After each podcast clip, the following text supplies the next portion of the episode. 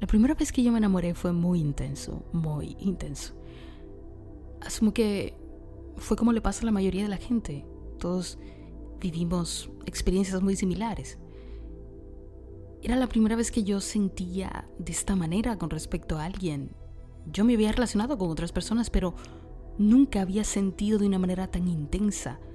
Cuando uno se enamora de esta forma es se siente en el cuerpo, en la mente, en la piel. Estás como idiotizado con respecto al otro, completamente endrogado y, y, en verdad se siente así. Químicamente el cuerpo se comporta de esa manera.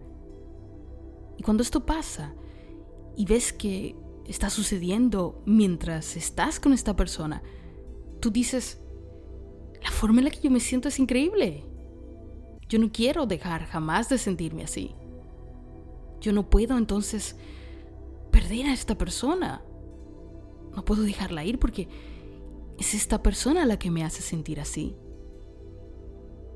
Y relacionamos esta emoción tan fuerte, esta explosión de química increíble con esta persona y decimos que este gran placer que he sentido proviene de esta persona. No puedo perderte. Y ese sentimiento de perder proviene del miedo. Y cuando sientes miedo, estás abriendo la brecha a que suceda lo peor. Yo tenía unos 22 años más o menos cuando esto sucedió y sin idea de la vida. Porque cuando uno está en su juventud temprana, es cuando comienza a experimentar todo lo que hay en la vida. Cuando ya uno llega a sus 30, 40 años, ya has vivido muchas cosas, ya has experimentado, ya posiblemente hayas pasado un enamoramiento, varios o rompimientos. Quizás algunos ya pasaron por divorcios, pérdidas económicas. Muchos ya hicieron una carrera, tienen un trabajo más estable, familia, éxitos, fracasos, enfermedades. Ya hiciste dinero, lo perdiste.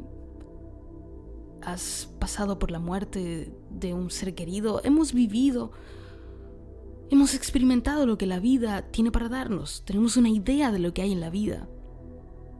Y vamos acumulando estas experiencias, pero cuando tienes 18, 21, 25, es cuando estas cosas te están pasando. Estás en el proceso y no tienes ni idea de cómo lidiar con esas cosas. Vas con la vida. Y yo estaba yendo con la vida en, en cuanto a esta relación. Pero pasé de sentir este amor tan grande a sentir pavor, a sentir terror de perder al otro. Dejé entrar el miedo.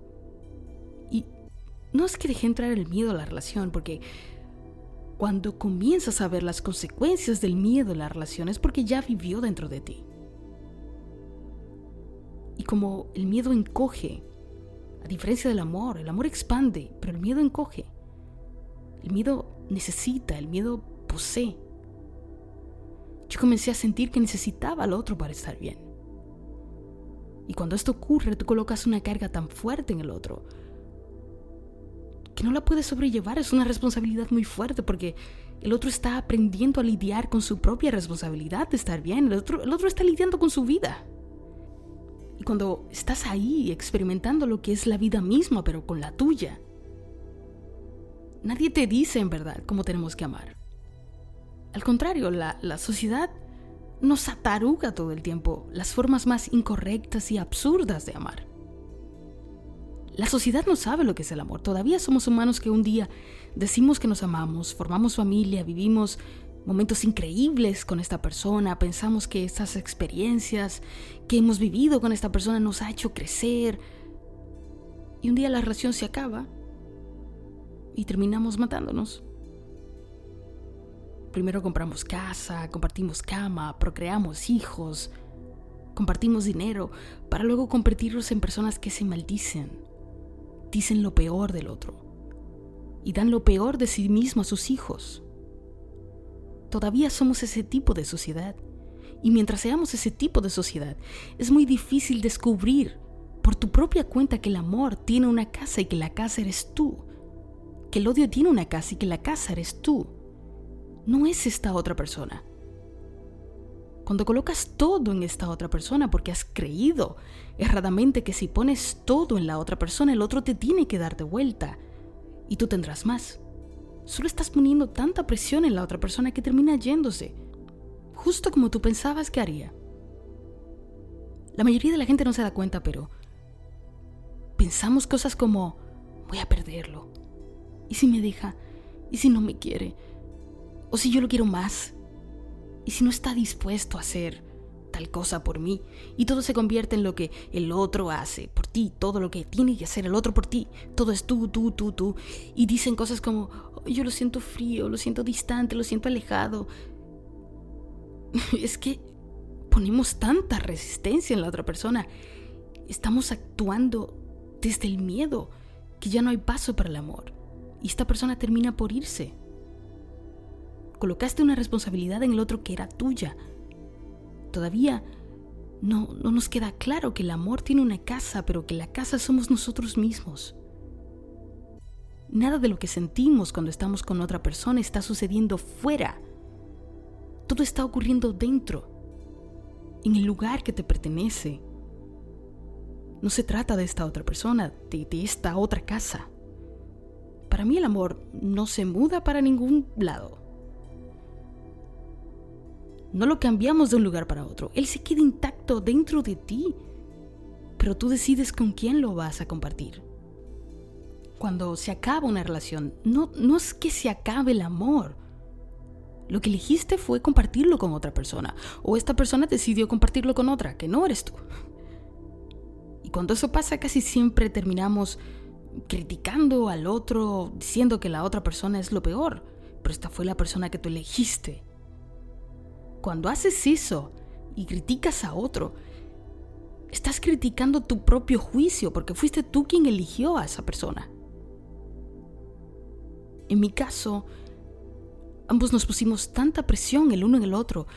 Ambos en vez de actuar por amor, elegimos el miedo. Y al poco tiempo todo se acabó. Y toda esa explosión que viví dentro de mí se convirtió en amargura. Ahora yo veía a esta persona y lo que sentía era amargura. La misma persona que me hizo sentir amor y todo este placer, ahora me estaba haciendo sentir, según yo, mucha amargura.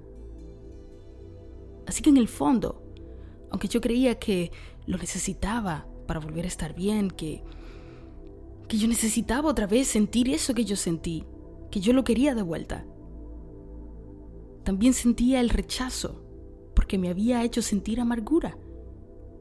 Y no fue hasta muchos años después que yo descubrí que no se trataba de él.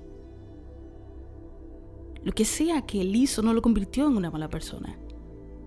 Él también estaba lidiando con su vida. Todo se trataba de mí.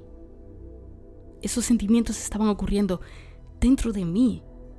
Asimismo como yo elijo darte mi amor, Mañana si te dejo que todo sea por ti, que todo se trate de ti. Si tú no haces y me das lo que debo darme yo, pero que entiendo que necesito de ti, voy a convertir este amor en amargura.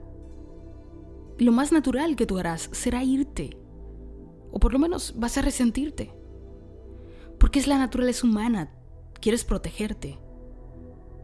¿Cuántos ¿Cuántos de nosotros no, no, hemos estado amargados por una persona que ya no está en nuestra vida? Mientras esa persona quizás está en un restaurante comiéndose un rico plato con otra persona. O está viendo una película en su casa, arropado en su cama. O está en su celular viendo videos de YouTube. Está lejos de ti, está haciendo su vida, está haciendo lo que desea con otra persona. Mientras tanto tú estás maldiciendo su existencia y queriendo lo peor para esa persona. Pero ¿de, ¿de, qué vale eso? ¿De qué te vale? No son las células de la otra persona que están siendo envenenadas por tus emociones, son las tuyas. El otro, contrariamente, quizás esté creando salud, esté disfrutando de una playa, mientras tú estás apartándote de una cama en un hospital porque ahí es donde vas a llegar con tu amargura, tu odio, tu resentimiento. Hay gente que está viviendo eso hace 20 años. No lo deja ir. El más grande error que nos han enseñado películas, canciones, libros, revistas, anuncios, está donde quiera, es a pensar que el amor te lo da otro. Y no solo que te lo da otro, sino que te lo da alguien en específico. El amor eres tú, el amor está dentro de ti, tú eliges con quién compartirlo. Tú eres la casa de ese amor, no otro. Sí se puede tener relaciones hermosas, saludables, llenas de admiración, donde miras el otro y te sientes feliz por compartir tu vida con esta persona y esta otra persona te ve y también te admira, te respeta. Pero eso no nace de lo que el otro te da. Nace de lo que eres capaz de darte tú y luego compartir con otro. El compromiso es contigo. Es, es con experimentar el amor desde dentro de ti. La manera más hermosa de explorar quién eres. De saber qué eres capaz de ser. De descubrir todo el amor al que tú tienes acceso. Es dándote ese amor primero y luego compartiéndolo con otro. El amor no se muda de casa. Porque la casa eres tú.